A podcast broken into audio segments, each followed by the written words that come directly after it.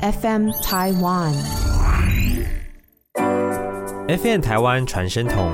藏在心底的话，讲不出口的情，传声筒说给你听。他们是兄妹，却像陌生人般疏离。然而在人生的难题下，让彼此又联系在一起。他是扛起责任，在前头挡风遮雨的大哥，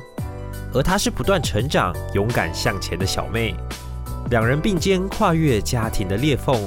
携手牵起爸爸的手，一同向前迈进。泰辣、安雅，这是属于他们的传声筒。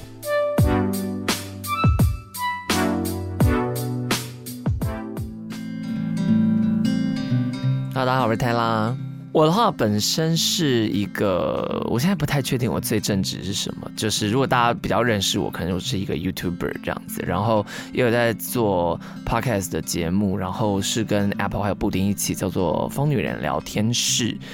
然后我其实真正原本的职业是一个陈列设计师，就是设计一些空间的东西啊、decoration 之类的这样子。我还有什么工作啊？最近开了一间咖啡厅。然后好像就这样吧，对。啊，嗨，大家好，我是安雅，我是泰拉的妹妹。然后我就是一个平凡人，目前就是在中部上班，也有开了一个 podcast，跟我的好姐妹聘分享我们呃身为留学生以及母胎单身女性的故事，叫做牡丹姐妹花，呃，不是牡，哎，对啊，牡丹姐妹对吧？你们，啊，因为这名字是我帮他们取的 你怎么还可以失忆？啊。我还有一个正职职业是失忆女啦，就是我比较容易记忆力比较差。然后我刚刚想到我的正职是什么？我是武太太。你身份有够多，对，没错，现在就是有一位丈夫这样子，然后就是呃，在二零二零年的时候结婚，成为合法的武太太。好，没有主持人的节目，我们现在真的好奇怪。Hello，安雅你好，对，好，反正呢，就是呃，因为我的大学同学呢，就是负责直播这个节目，然后他邀请了我来参加这个录音那因为我跟我妹感情蛮好的嘛，所以他当他问我说，哎，有没有特别想要邀请到对面来对话的人，那我那时候就想到我妹这样子。就是某一天突然收到你 LINE 的那个讯息，跟我说，哎、就是你的同学找你来这个节目，想要聊聊天。那我觉得，哎、其实好像我们还真没有这样坐下来面对面，是为乖，旁边都放卫生纸，我觉得我可能等下会用到。所以因为我们有木耳、银耳可以喝，这样，所以可能就是吃的时候擦那擦个嘴巴 OK，好，我现在收到我第一张小纸条哈，嗯，就是刚刚他们递给我的这个问题是：你觉得镜头外的我是什么样子？我觉得就是一个大家看不到的严肃的哥哥的模样，你在我面前还是有的。就是我觉得我们在荧幕前呈现的可能就是比较疯的一对姐妹，但 to be honest，在镜头外，像我有时候有一些疑难杂症，我在跟你讨论的时候，其实你是有一个严肃的哥哥的这个形象。我很多朋友，嗯、不敢相信，他会觉得，嗯，可是你跟你哥感觉就很 chill，很放松，你们感觉就是更像是朋友。他严肃这个词好像不会出现在你对我身上，但我说，其实我哥是很严肃的在爱着我，就是你说像一个皇后，母仪天下，对，就是以中宫之姿在对待自己的妹妹。有，就是你可能毕竟差了七岁，所以可能你会以很多过来人的的角度来跟我分享很多事情。那你也可能真的是为了我好，所以为了我好，然后我又是你亲妹妹，所以那个严肃的程度偶尔是会掺杂在里面，可能是观众比较看不到的。OK，对我是个严重，哦，我也觉得其实我私底下算是个蛮严肃的人。可是其实如果很熟悉我们频道的观众或者是听众听我们 podcast 的人，其实应该不难发现啊，就是因为我很喜欢讲道理。我跟你讲，喜欢归纳跟喜欢讲道理的人，私底下一定会有一个严肃的一部分。对，你说我怎么看安雅？嗯、我妹哦，我觉得她她也是个严肃的人呢。她是一个很喜欢有条理跟有分寸的人，她喜欢把自己设定在一个有限的东西里面，然后她喜欢用框架带给自己安全感，然后所以大家可能看到她就会觉得她是一个严肃的人。举例来讲哦，像例如可能有叶配，然后厂商指定要我跟我妹一起拍，我经纪人也会提醒我说，哎，那个你要不要聊一些轻松的话题，不然我怕安雅会太严肃。就是我觉得应该认识安雅的人都有意识到，他其实是一个跟我完全不一样的个性，他是一个很严肃的人，而且这个严肃是不管在哪里，他都需要框架去框住他的人，但他本身其实又试图打破框架。可是我觉得这一点，尤其是像 maybe，我真的很开心说你会找我一起拍影片这件事情。哦，那就像好，我们以刚刚那个清朝的那些妃嫔们的制度来讲好了，因为我觉得你真的很爱我。可是就像我当初为什么不想让你知道我录 podcast 一样的心情，我不希望人家觉得我在利用你。哦，对，我觉得因为我很怕人家会觉得我都是在蹭你的热度啊，还是说我在利用你的资源呐、所以我会一直告诉自己说，就是能够出现在你的 social media 上面是我的荣幸，就是你愿意让我在你的为什么我想哭啊？太快了吧？但就是说，所以我会一直告诉自己有一个 borderline，哦，我不可以太猖狂，哦所以可能一个不小心会让人家觉得我太严肃，even 你的经纪人都觉得我太严肃。但我觉得这是因为我自己心里给我的 borderline，觉得说我不可以造成你的困扰，我不可以去逾矩了。我不知道你可不可以理解我的我的意思。那那跟清朝的制度有什么关系？哦，我就没有你会讲话嘛，我就是说不要逾矩，就是我只是好奇，我刚刚只是想说，没有，我刚刚只是好奇，我想说，我想说哪一对就是亲兄妹会用 清朝的后宫制度去比喻？我知道你的意思，你的意思就是你觉得我们之间还是有一个尊卑位分对，而且因为这是你的你的事业，，OK？所以我再怎么样也只是一个一个小人物，我在旁边辅佐。哎、我说实话，我其实真的没想那么多、哎，就是我我自己的话，我的想法是这样。你知道，我之前有一次，因为我有一个朋友，他现在也在做 podcast，然后他是、他也是我另外一位大学同学。然后那天我受邀去他的节目，然后我也邀请他来录我们的节目，然后他也是很紧张，他就说：“你你是真的希望我上你的节目吗？”这样子，我就说我不说，就是客套话。呃，客套话那种什么，你孩子长得好看什么这种话，我还是会讲。可是如果我今天不希望你来我的节目，我不想要跟你合作，我是绝对不会跟你说哦，那我们有机会可以合作，因为我很讨厌当很假的人，因为你知道社会化过程你必须要很假，可是我又不想要因为假，然后你知道我必不想把自己推入那个窘境。如果今天我就是不想要跟你合作，我就是绝对不会讲说什么啊，那我们以后要有机会一定要合作，嗯，绝对不会讲这种话，所以我也不会邀请我不想要邀请的来宾。是所以我其实真的觉得你不用想那么多，哎，就是我觉得不需要感觉到哦，这是一份荣幸或者是什么的，我觉得没有那么严肃。对对对，我也我也觉得你其实可以再放松一点。对哦，我再努力一下。对对对 毕竟我跟你爸比较像，对，所以很严肃。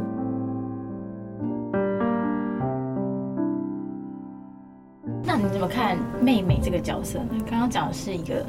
安雅这个人，嗯妹妹这个角色，我跟你讲这件事情其实很很奇妙，就是我我先讲我的成长历程，因为我从小就是我对家的认同其实认同度不高，主要是因为我自己的个性跟我的身份认同问题。就是我从小到大都是一个框架外的人嘛，就是我个性也跟大家不一样，而且因为我们是住在一个村子里，是真的是村子哦，就是一栋一栋的独栋三合院啊、四合院的那种那种村子，旁边有农田，农田里面有牛，牛身上有白鹭丝的那种村子。然后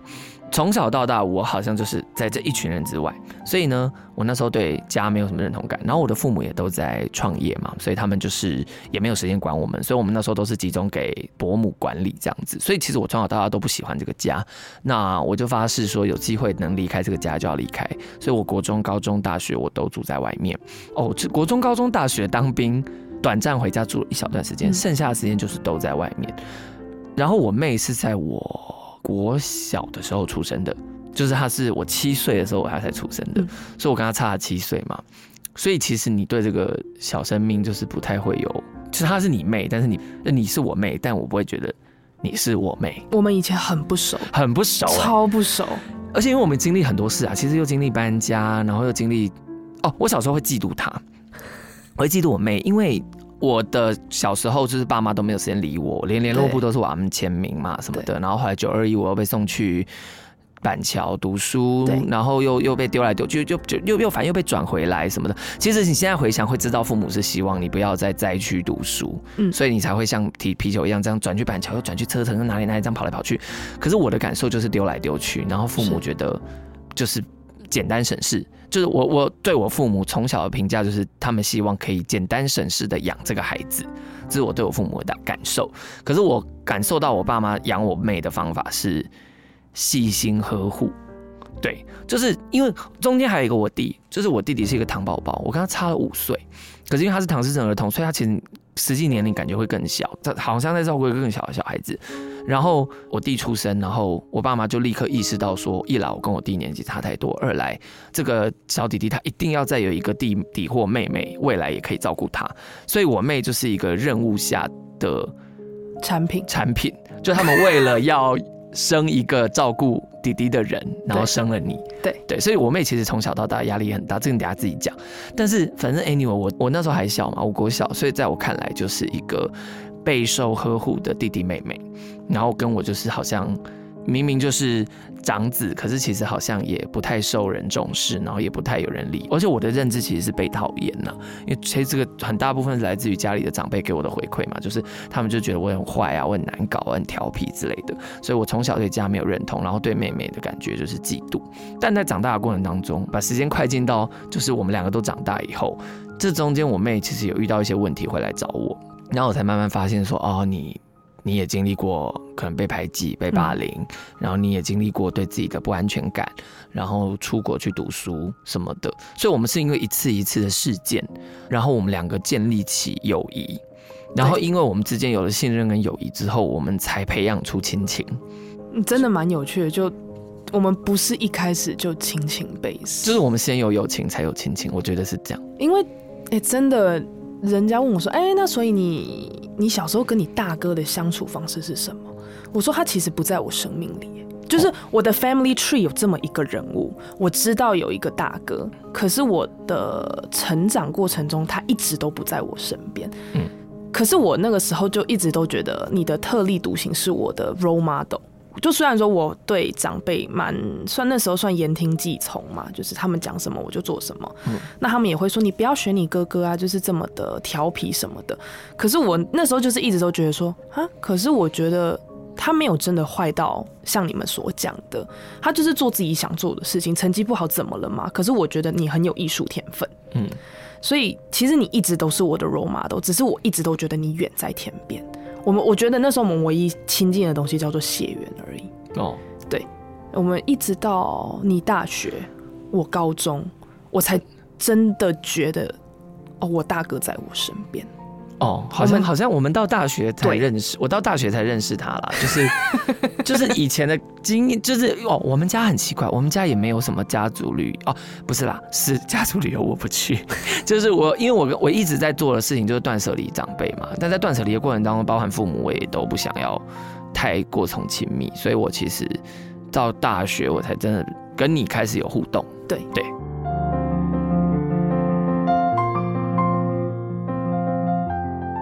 有没有什么印象深刻的故事？哦，我们两个、对哦，我们两个还是你啊？我觉得你可以讲你为什么那时候来问我，因为那时候他被霸凌。嗯，那像我刚刚提到，是我高中了，你去读大学，我才开始跟你熟悉起来的嘛。嗯，然后那时候，嗯，真的被排挤的时候，对爸妈也是不敢讲。那对二哥更不可能嘛，因为二哥是一个比较特殊的小孩。我甚至觉得，我虽然年纪比他小，但他其实是像我弟弟一样，所以我也不可能把这份不知怎么排解的情绪去跟他诉说。所以那时候我不知道，脑中想到第一个就是你，因为我已经没朋友了，学校都没有人要跟我讲话，我更不可能去跟老师讲这些事情。嗯所以我就想到你，然后我觉得，我觉得你要不要先告诉大家，你那时候遇到什么问题？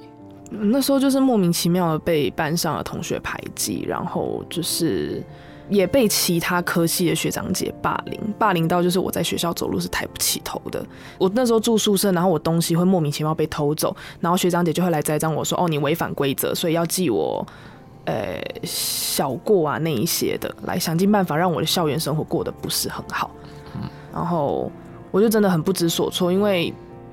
感觉说要搬走就搬走，好像不是一件可行的方法。因为可能父母就会觉得你是受不了学校压力吗？有那么难吗？就是遵守校规或者是跟大家融为一体生活很难吗？可是我却不敢跟他们讲说，其实我是备受欺凌的那一个，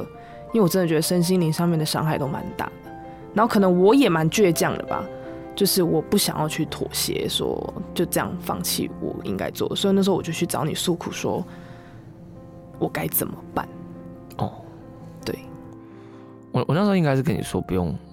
理他们，对不对？对你有跟我说，这就是我面对霸凌的方法。你你有你还蛮严肃严厉的跟我说，那你要 tough up，哦，对对对对对，就是你完我全说我说你不要因为他们欺负你，你就好像表现的你被欺负了，对，而且你要让他们觉得，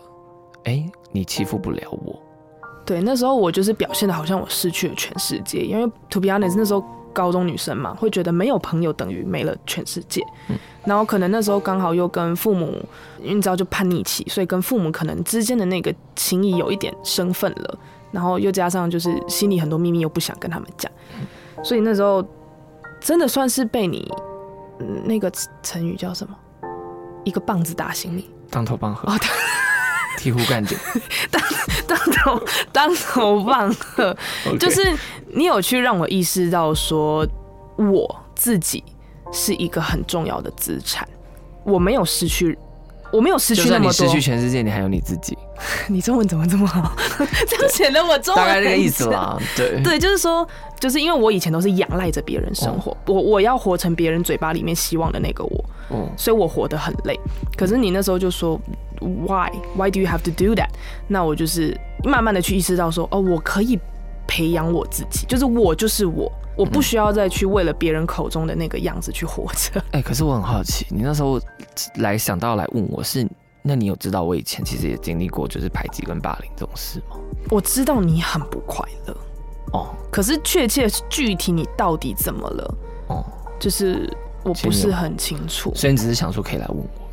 我不知道，其实我真的不，就是脑中就是出现你而已，哦。就觉得我好像只剩你可以求救了。哦，嗯，就是这样。因为因为这件事情蛮有趣的，就是啊、因为你来问我，然后我知道你被霸凌之后，然后我我其实蛮难过的，嗯，就那个难过是因为我自己经历过这些事情，然后我我不是说我一直以为你是一个备受呵护的嗯。小公主这样子，然后所以我就觉得你应该会走出跟我不一样的路，因为毕竟我被霸凌的原因是因为我很娘，然后我喜欢男生的事情，因为其实第一个霸凌我的人是我喜欢的男生，嗯。对，所以我以为你不会走上这种路，因为我想说你就是个正常的女生，你就是个比较只是啊，因为你有一点胖胖的那时候，所以你因为身材被攻击什么的，可是我没有想到它可以变得那么严重，对，然后所以我那时候就发现一件事情，就是哦，我们的家没有功能。我以前小时候一直觉得我父母是失格的父母，就是他们没有尽到父母的，他们只有做到赚钱这件事情，他们其实没有好好的照顾他的小孩，他并没有发现他的小孩子其实就是过得不好这件事。对，当然就是长大以后就会知道说，其实父母也是人嘛。那，嗯、我那我是从那时候开始觉得好像需要凝聚这个家，嗯。然后因为加上大学的时候，我看了一个影集是《摩登家庭》，然后其实我那时候看的时候，我很羡慕他们家的感情都那么好，所以我才开始了我的，就是从你告诉我那件事情之后，我才开始关心你，然后开始关心父母，然后开始觉得这个家好像需要被凝聚在一起。对。对，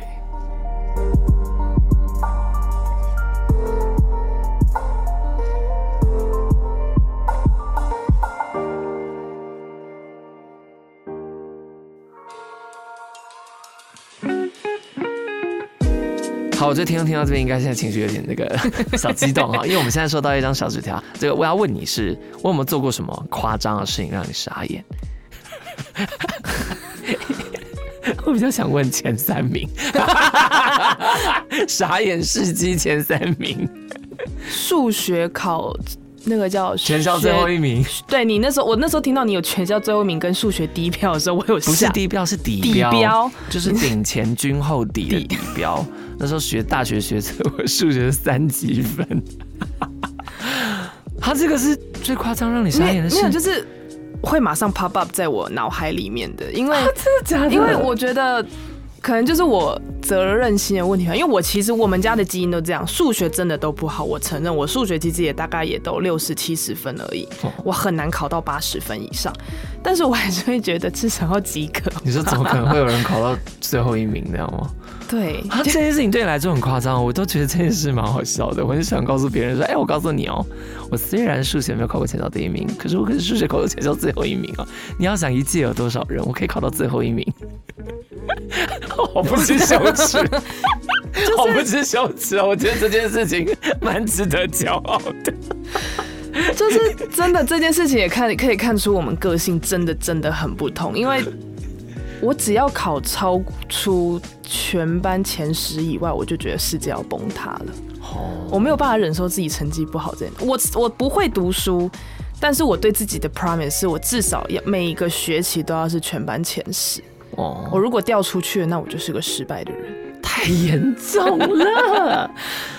那、就没办法，因为我觉得我没有其他才华了，我大概就是读书还 OK，因为我会逼自己不能不好，然后体育 OK，呃，语文 OK，That's it，就是我觉得我没有其他长才。所以你就有三个常才了。我告诉你，一事无成的人可多着。所以那夸张的是还有什么其他？除了数学以外，哦，我没有想到答案夸。张，嗯，夸张哦。他感觉我觉得你的夏令营都比我的有趣。你去学翻跟斗，你去学戏剧戏曲，你可以耍枪。可是我就去 YMCA，我也有去英文夏令营啊，只是我还跟我在英文夏令营跟一个女的抢男人，然后我们两个互相巴掌。我们我们两个都喜欢上同一个小队服，但那个队服是他的表哥，然后他就来推我说那是我的队服，可是他是别队的，然后他过来跟我说，我警告你哦，你不要抢我表哥，我以后是要嫁给他的。我就说近亲不能结婚，你不知道吗？然后我们两个就吵起来，我就赏他一巴掌，他就嚎啕大哭。OK，对，不然其实夏令营也没有这么好玩。哦，因为对啊，我觉得爸爸妈妈都是送我去，可是戏剧营也是我自己报的、啊，就是我想要参加戏剧营，那个也是我自己报的。哦，因为我就觉得哦，就是哥哥好厉害，你可以去参加我所没有。那我告诉你，小孩子要什么就是自己去争取的，对。有啊，我争取英全英文夏令营啊，那你有去吗？有啊。啊。可是我就觉得，哎、你会耍枪，然后你回来突然每天都在家里倒立，我就觉得这是一件很厉害的事情。然后你你还会突然在家里的空地说，哎、我要表表演那个呃 侧手翻，侧手翻，然后什么脚在上面并再下来什么的，然后还有你之前在试戏，你那时候在练拉拉队，啊你真的是体态很好，然后就是又会拉筋什么，然后你会突然在家里就是跳起来，然后整个人像折叠手机一样。就是对就是就是跳起来，然后空中劈腿的概念，就跳起来，然后两只手同时去摸摸到脚尖两肩两只脚尖这样子。对，就觉得哦，好厉害哦！就你如果要运动，就会运动到这么极限。可是我的运动可能就是篮球、排球、铅球。那，你会丢跑？铅球哎、你国小就是在丢铅球哎、我才对啊我我小时候跟人家说，哎、你知道我妹体育项目是什么吗？她说跑步什么没有，她丢铅球。而且还丢赢原住民。对啊我发现你会看到别人身上的优点，你不会看到你自己的，而且别人身上就算不是优点，你会把它看成优点。我发现你有一个这样的特质，但但它算好也算不好，就是其实不需要觉得自己不好、欸。那那那那好，那那你觉得？我想先问你，那你觉得你自己有什么可爱的地方，adorable 或是令人喜欢的 lovely 的地方？Everything。现在我比较有自信了啦。哦，嗯，我我觉得我算是一个很会照顾人的人吧。哦，是你是。对，我觉得这一点算可爱可爱之处吧。哦哦，那我可以跟你说，就是我身边有很多朋友，他们的反馈就是，就是可能例如我们一起办活动或者一起拍照什么，有时候我妹都会来现场帮忙嘛，就是你都会来现场帮忙什么的。然后我朋友们他们就会说，哎、你妹真的很像一个姐姐这样，就她很会打理好事情，然后很会照顾人这样子。对，所以所以这是你的优点，没错。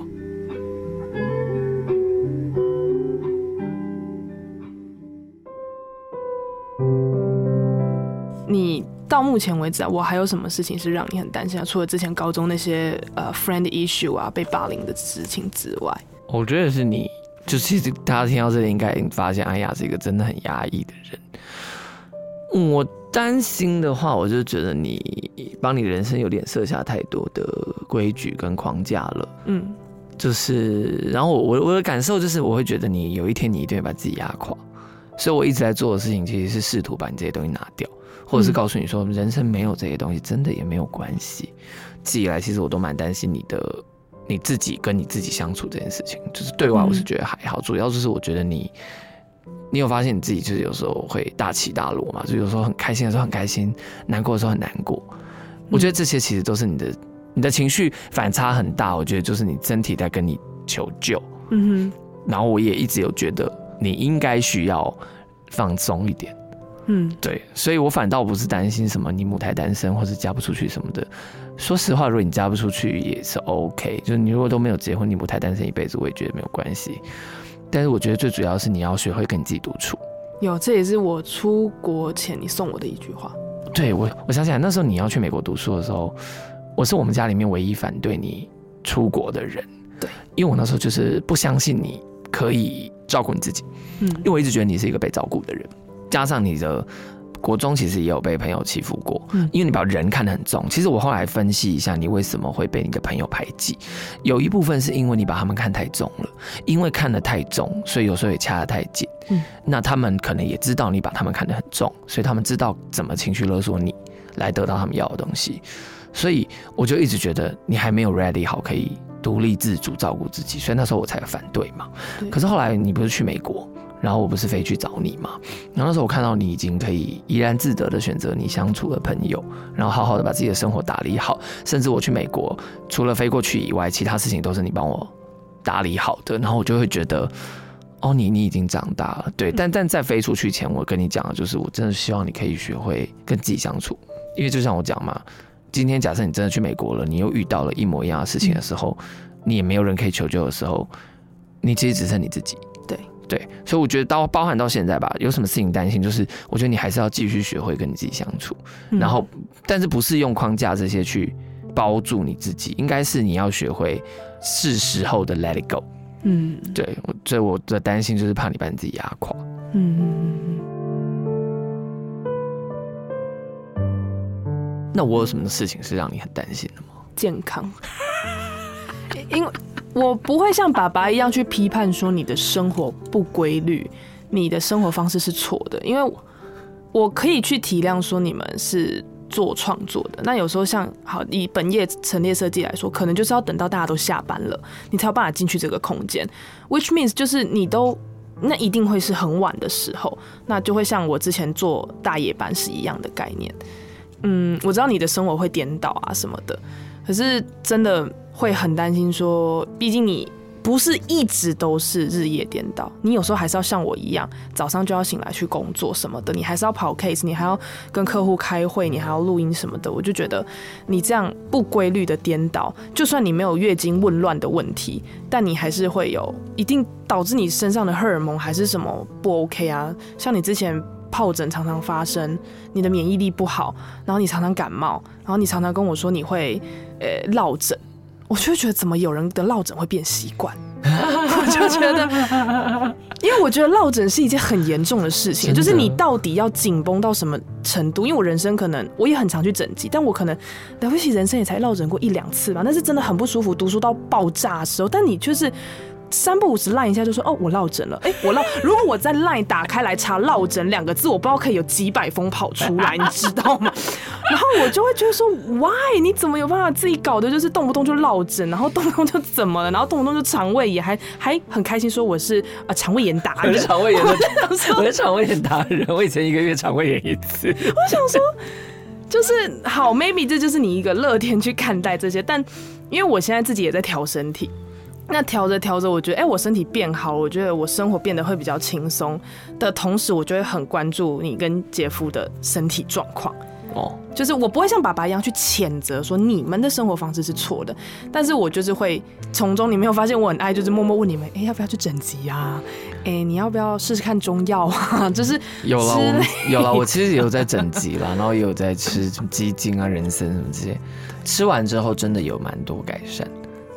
对，但我觉得不多，还是 你还是有很多要进步。哦，你说健康的部分，对，就是反正我都知道你们要冲事业，可是我觉得你的基础还是要有好的身体状况。有我最近有把医疗险那些就是提的比较高，不是这样子吧重点还是要把底子顾好吧，不是买医疗险，也不是一味的一直买基金，就是我医疗险最近保蛮高的，因为我意识到我身体不太好。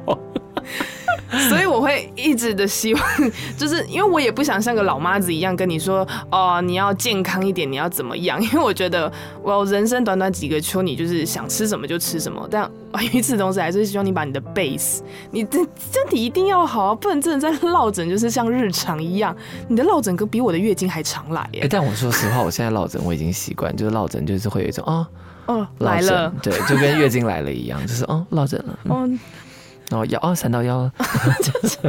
不合理呀，这很不合理啊。对，有啦有啦，我其实有在做出一些，除了作息以外，其实其他地方我就是算是有。医疗险不算有在调试，就是生活的部分啊。对，我现在也蛮规律，就是规律的，大概三四点睡觉，十二点多起床，就是至少这是我现在的一个规律。可以啊。对吧？不然，好，呃，那那我想问你说，啊，这一题你一定有吧？就是我有没有让你感到压力？有了，我觉得你有作品，就是你有让爸爸可以呃去评估说，哦，我儿子现在过得好的一个，你已经做出那个成就了，像是你帮他设计办公室，这是一个看得到的成就。然后你现在就是作为 YouTuber 或者是陈列设计师也好。你都是有作品可以看到，可是我觉得我除了在他身边，我好像把自己活得很好之外，但我好像还没有一个成绩可以让他知道说，哦，我也过得很好。因为有时候我坦白说，很多事情我想对爸爸讲的，今天换成是你来讲，他就会听；可是我来讲，他就觉得你还是一个小朋友而已。所以就是我会觉得，诶，离你还很远，会追不上你。哦，可是不是负面的那种压力。我我我，因为你知道，我我从小到大。也有一个压力是，我觉得爸爸成就很高，因为爸爸是白手起家自己创业，然后做老板啊什么的，看起来好像成就很高。嗯嗯，然后因为这样所以，我才拼命追赶，就是觉得好像我一定也要有一些成绩啊，创业要成功啊什么的，才好像不会被人家觉得哦你是。因为你爸可能成就很好，所以你就是一个没有用的富二代这种感觉。嗯，但事实上也不是富二代嘛。你知道，我们家其实只是看起来对，其实我们家只是算中产阶级。因为从小到大一直被人家讲，因为你知道乡下地方，你只要稍微有一点钱，人家就会觉得你非常有钱。嗯，可是事实上，因为我们家的经济状况就是正常而已。对，因为那些话我很走心，所以我就会一直想要靠自己。对，所以至少这些东西是靠自己得来，而且还有一个原因是。哦，这个其实我之前在我们 podcast 有分享过，就是结婚啊什么的，我常常都会觉得，今天因为我是同性恋，嗯，所以我爸并不会以我为荣，就是他再怎么以我为荣，我都觉得那，就是我我永远都会觉得，他跟别人称赞什么啊，办公室设计的很好啊，或儿子现在，他他其实很少跟人家说我是 YouTuber，或是因为其实你爸非常害怕人家看到是我的频道，非常害怕他的朋友知道我结婚了什么的，可是其实你知道我。你知道，你一定要我说我人生最大的成就，我觉得是我找到一个很好的伴侣，并且把自己组建了一个很好的家庭。啊，干！居然我知道，因为我有听你们，不是因为，因为我就对你这样这样听起来好像我在嫉妒你，可是其实也不是，就是我觉得这对你，我这样子讲其实对你有点不公平，所以我也因为我在 p a s 上曾经讲过，说如果我结婚了，我我我请我爸。签我进场，我爸不愿意；我请他致辞，他不愿意；我签书会请他来当嘉宾，他也不愿意。然后我心里面的黑暗的那一部分，心里面的恶魔就会跟自己讲说：啊，今天如果是你女儿结婚，你一定巴不得告诉所有人你女儿结婚；你女儿今天结婚，你一定巴不得牵着她进场，巴不得牵着她二进三进四进。然后你女儿今天如果出书了，你一定巴不得去当她的嘉宾。嗯，我就觉得。因为我不是他理想中的孩子，所以我我很多东西我要我就要自己争取。如果我希望爸爸爱我，我得要再努力一点，他才会看到。就是虽然不是他要的那种儿子，但也不比也不比他要的那种差。这是我一直以来的心魔了。就是，然后我会觉得，哦哦，其实有一件事情很感谢你，就是你选择放弃追求你自己想做的事情，然后回到乡下去学习怎么接爸爸的事业。因为我从小到大都一直被人家讲说，哎、你是儿子，你应该也要接你爸的事业吧。然后我我我当然没有啊，我们家是卖车的，你们能想象我卖车吗？能看吗？我连我连我自己的车我都不懂了，我到底要怎么卖车？再来也没兴趣，然后我讨厌乡下，我真的很讨厌乡下。就是你如果你要让我回到南头生活，我是不愿意的，因为、因为这个地方就是从小到大都没有给我接纳的感觉，是就是我会觉得，你知道，就是我在这里上班走台步进办公室，我以前上班每天都走台步进办公室，嗯，可是我同事就会说啊十三八，就大家很开心这样。对。可是我相信这些东西是不会发生在如果我今天要回去南投接所谓的家业，对，这一切都不会发生。然后我一定会为了接家业这件事情做出很多妥协，所以我极力抗拒。嗯，然后你就在这时候跳出来，决定接家业，我觉得这是一件很了不起的事情。首先，你要先有勇气放弃自己的追求；再者，你要放低身段去学习。尤其你看，你从美国回来以后，我我经常能够常常感觉到，我很常听你诉苦。有一个原因也是抱着一个很感谢的心态吧，就是因为因为你去做了我不想做的事情，才可以让我继续做我想做的事情。嗯哼所以每次你有告诉我你有什么想做的事情，我都会尽可能的鼓励你跟支持你，就是因为因为你我才可以继续做我想做的事，嗯哼，对我才不需要去承担什么家业没有人接的这种骂名。对，因为因为其实很长一段时间，身边的人长辈都会一直说啊，你们没有要接你爸的家业，你们这样很不孝啊什么的。对我有时候也会觉得关你们屁事。嗯可是事实上，他们讲的也不算错，就是这个东西如果最后这个事业就是没有人接卖掉了什么的，就是 you know，它就是有点可惜。对，对啊，所以其实你的成就看不见吗？我觉得不会。但是你你刚刚讲到一点说好像我讲什么你爸都比较会听，嗯你知道为什么吗？因为我不在他身边。我告诉你，不在身边的永远都是最好的。就像你在美国的时候，你讲什么哦你爸都会听。嗯哼，相反的，那时候当兵我住家里，我们每天吵架，是，看了就很烦嘛。嗯。所以在这边就是建议各位听众朋友，如果你们就是希望跟父母保持友好的关系，请跟你们的父母维持大概二三十分钟车程的距离。我觉得这是一个最美的距离，就是你嗯在身边，你就最容易被嫌弃，你最容易接收到他第一时间的反应跟情绪。对。对。啊，我跟你讲了，这件事情就是你常常跟我说，你爸在你面前夸奖我，嗯。可是事实上反过来是你爸都在我面前夸奖你，但他不会讲给你听。嗯。对。那他就是个别扭的沙文，所以其实就他他其实是个好爸，我爸是一个好爸爸，是真的。他是好爸爸，对他其实是个很好的爸爸，嗯。只是说他确实给了人家很多压力了。嗯。对啊，嗯。就成就了压力，你其实也不用想，你要想你还赢我七年，嗯。你懂吗？就是你现在感受到压力，可是你还有七年的时间可以追上来，嗯。或是不一定要追，因为我刚刚前面有讲说，我不是以前都一直怕我的成就不如你爸，嗯。所以我一直在追赶，可是追到一个某一个时间点的时候，我突然发现一件事情，就是这个追赶是没有意义的，嗯。因为没有人的成就是可以复制的，对，成而且时代背景不一样。那在我们现在这个时代背景，我觉得你能够就是遂心如愿的活着，我觉得这也是一种成就。是啊，对啊，所以我才常常跟人家说，我的成就不是什么当 YouTuber 什么之类的，你要说比我红 YouTuber 太太多了，多了。根本就是一个人家说我是网红，我都说小网红了，嗯就真的说，而且我没有谦虚的意味在，二十万的订阅其实真的很少，嗯虽然比很多人多，可是事实上也比很多人少。所以你说那是成就吗？我觉得还好，或是嗯设计了什么厉害的东西吗？我觉得也还好，因为是有名的建筑是什么多。可是我可以很自豪的说，是我把自己过得很好。嗯对我觉得我的成就是让自己过得很好，所以我也希望你可以让自己的日子过得很好，视为你人生的成就，嗯对而不是去追求那些无法复制的东西。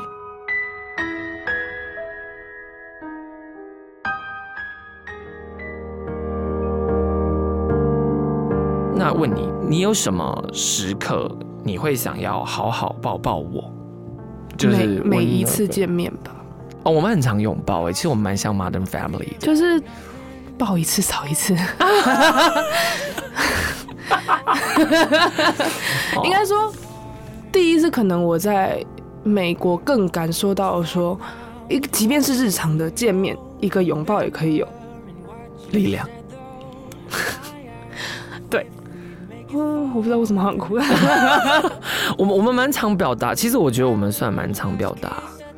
对对对方的在乎，或是对，因为就对就像好之前可能有一阵子比较长，就是跑去你们家玩啊，可能我比较有时间。可是我觉得那每一次的拥抱都是在告诉你，哎、我好想你。因为三十分钟的车程距离，哦，可能听起来不远，但就是，哎、我是真的很想你。哦，然后就是，嗯、我没有办法帮你剪影片，我没有办法帮你拍素材，但我希望说每一个拥抱，就是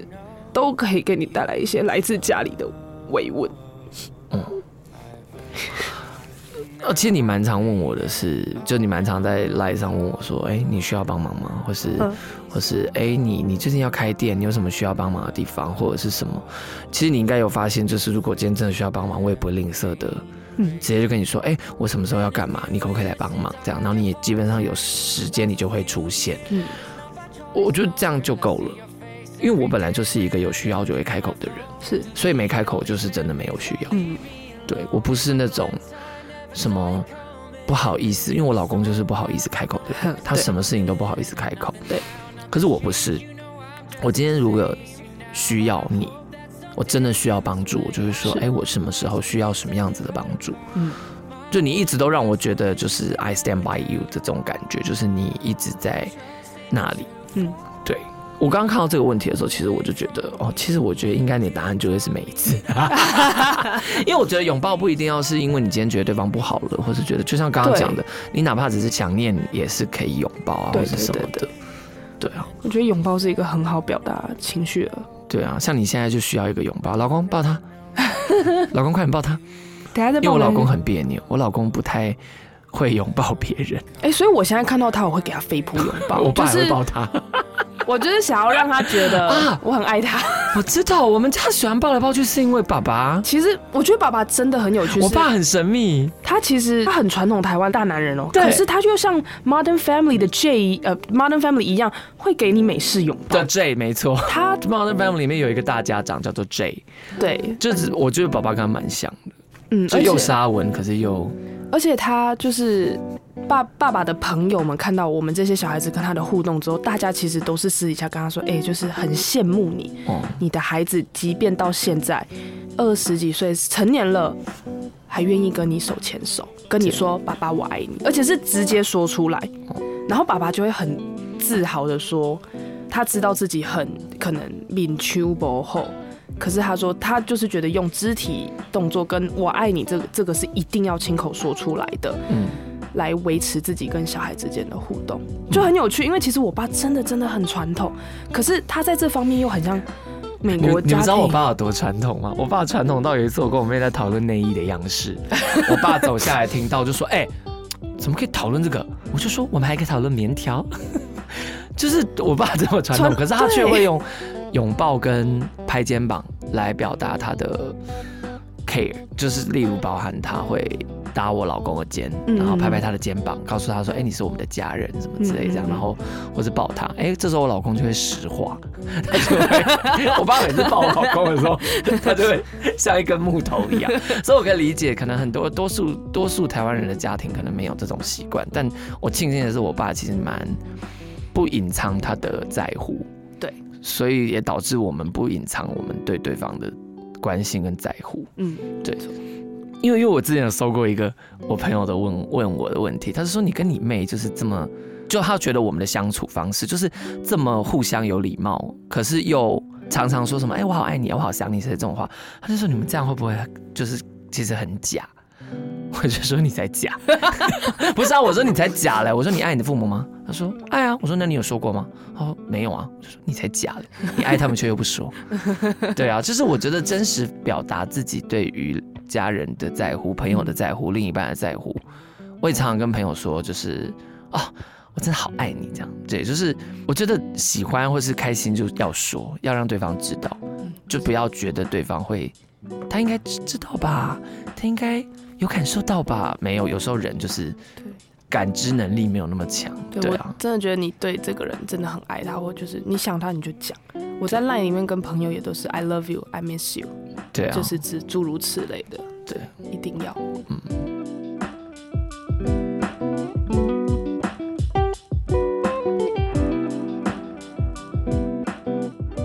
为刚刚其实有讲到爸爸，那我就想说，可不可以最后哦你们给爸爸说一一些没有说过的心底话，就是在这节目出来。是可以，可是我是可以讲我需要构思一下。啊，至于这件事情，其实我在我 p 开始分享了。本来我也没有想过我要分享这件事。其实大概两年多前，在在我结婚的前夕，嗯就那时候忙着筹备婚礼的时候，我们家里其实发生了蛮多事情。然后我爸妈终于在这个时间分开。对我说终于不是因为就是 finally 歹戏拖棚，也是歹戏拖棚啊，但反正就是因为我爸妈之间有他们的问题，所以。我其实后来回想起来之后，我也觉得蛮多事情串在一起了。就是为什么我们家这么不协调，这么浓烈，又这么破碎，嗯其实就是因为从原根本就是他们夫妻俩之间的相处的问题，延伸成整个家的问题。嗯然后反正 anyway 就是在那个时候，他们两个真的分开了。其实比起先对我爸讲，我反而比较想问你，就是你对于这件事情的看法到底是什么？我不是说对你妈妈的看法，嗯因为我的想法是，我还真是没有想过，你知道以前都听人家说什么父母离婚啊，什么之类，家庭破碎啊什么的，你知道这些东西都是以前的同学们就在经历，所以，可是我没有经历到，我就一直觉得哦，没有，我们家就是一直都这样。可是我没有想到说哦，在我已经有三十岁了，嗯我才经历这件事情。其实我蛮，我后来有觉得，其实我蛮受伤的。只是我在那个当下，我觉得我应该要肩负起嗯啊保护家人的角色。对，就其实我那时候觉得我应该要肩负起维持秩序的角色，因为我觉得大家可能都还陷在情绪里，或者陷在 错愕里，连爸爸都不知道怎么反应的时候，我就觉得那其实我知道。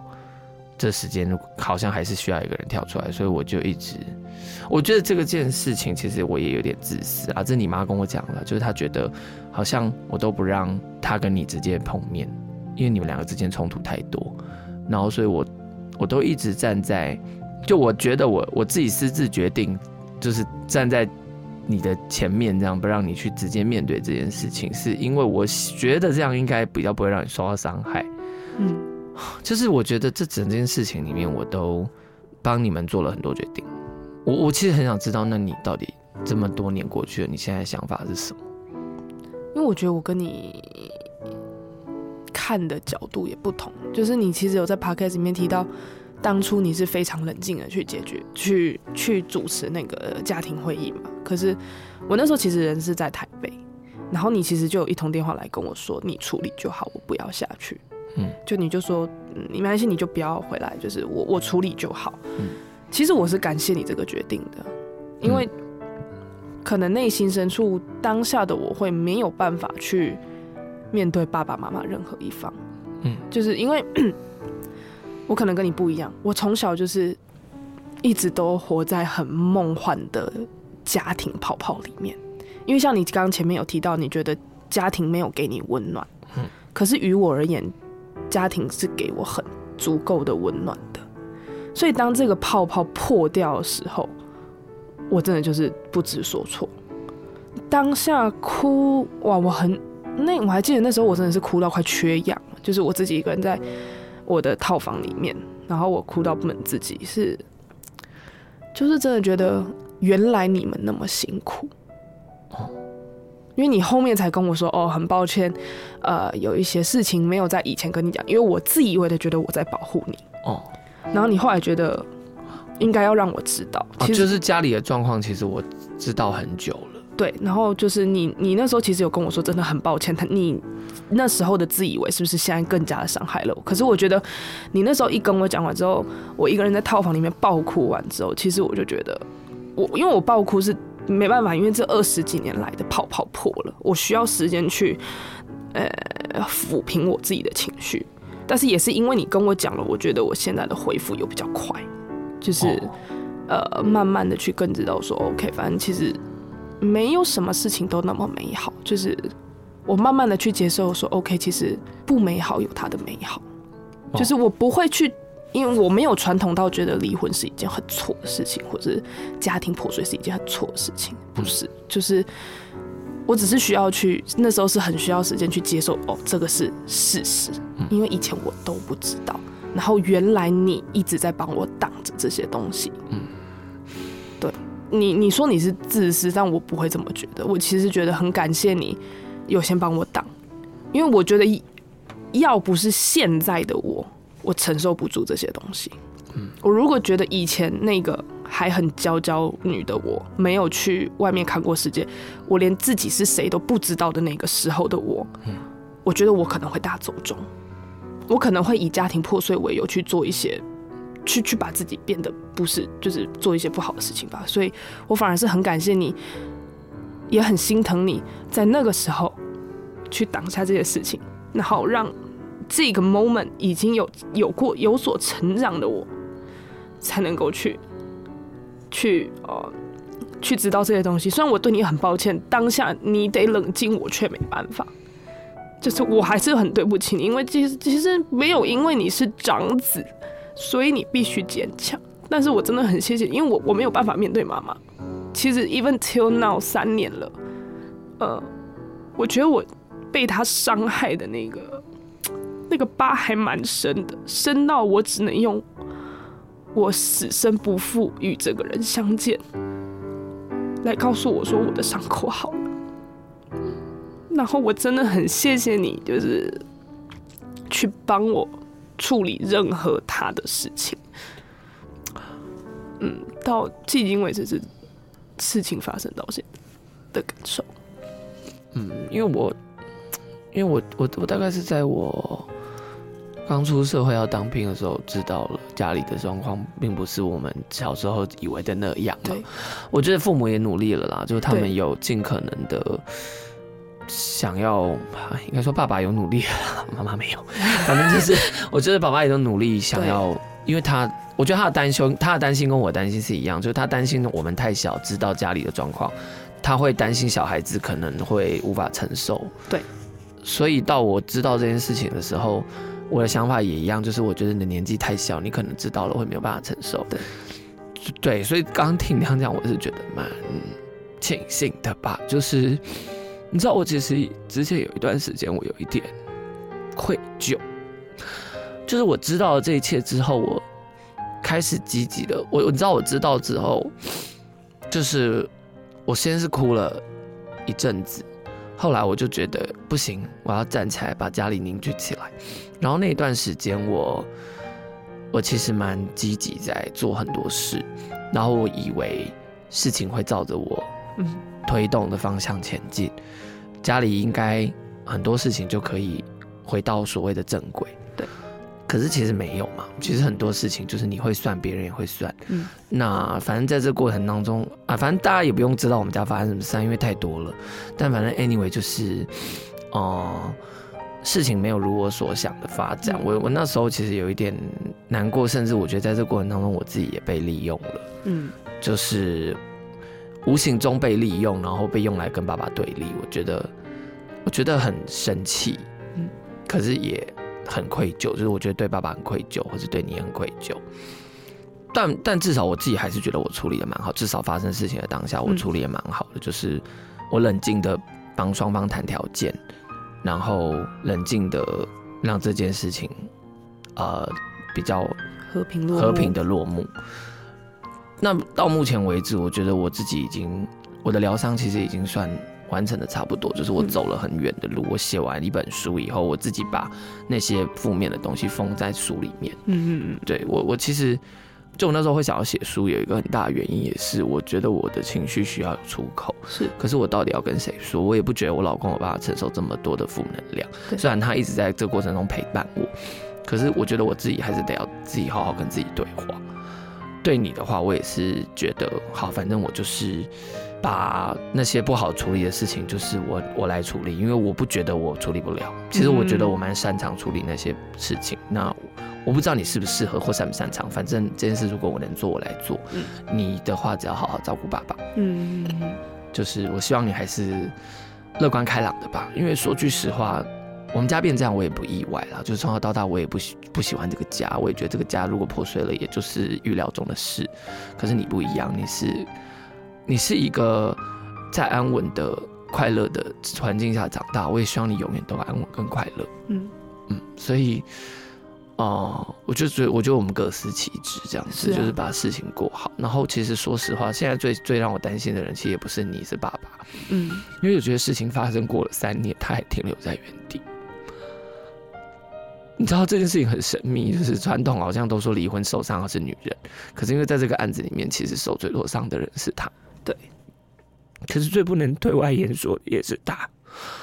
所以我也不知道该怎么帮他。他甚至其实也不准我们这样对外讲家里的事情，因为他怕丢脸，他也怕彼此不给彼此留后路。只是其实这三年来，你自己也知道，就是很多事情你越不去面对它，它越会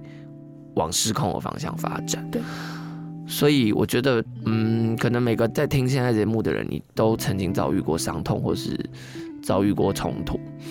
我觉得面对伤痛最好的方法就是学会与它共存。对，伤口或伤痛它并不会随着时间消失，它顶多淡掉。是可是如果你越不面对它，你就会越会被留在事情发生的那个当下，然后一直在那个地方原地踏步。这是我现在觉得爸爸给我的感觉，就是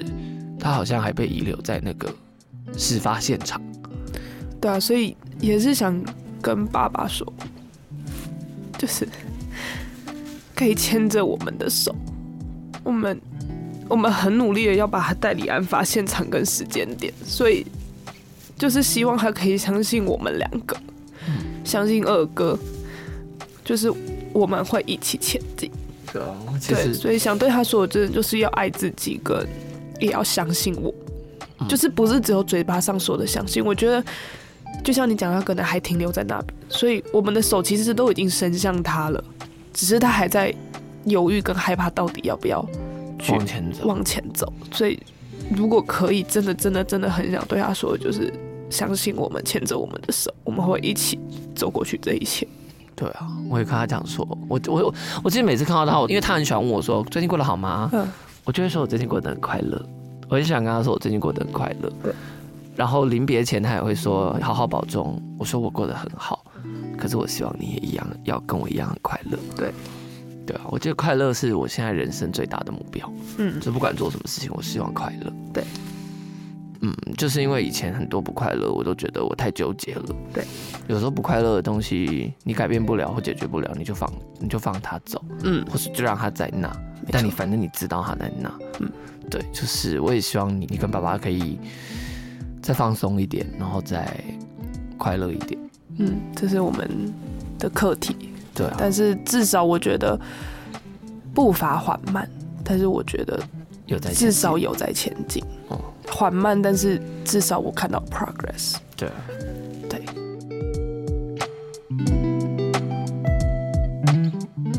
那最后可以跟彼此说一声晚安，然后做结尾吗？晚安